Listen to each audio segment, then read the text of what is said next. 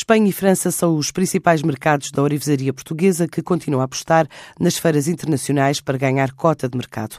Em 2020, o plano passa por reestruturar o modelo de promoção no terreno. Estão em estudo novas ações dentro e fora da Europa, incluindo a Ásia e Estados Unidos. É o que explica Nuno Marinho, o presidente da associação que representa 4.200 empresas do setor.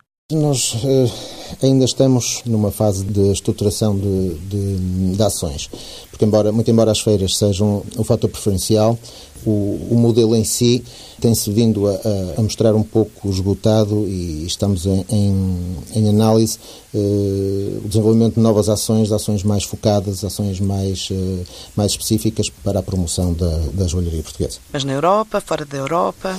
Eh, em Portugal e na, e na Europa e também fora da Europa. Fora da Europa, quais são os eh, continentes mais apetecíveis? Os continentes mais apetecíveis, naturalmente, seria o mercado asiático, pelo seu, pelo seu crescimento e pela sua potencialidade, e, naturalmente, o mercado americano, pela sua importância e pela sua consolidação.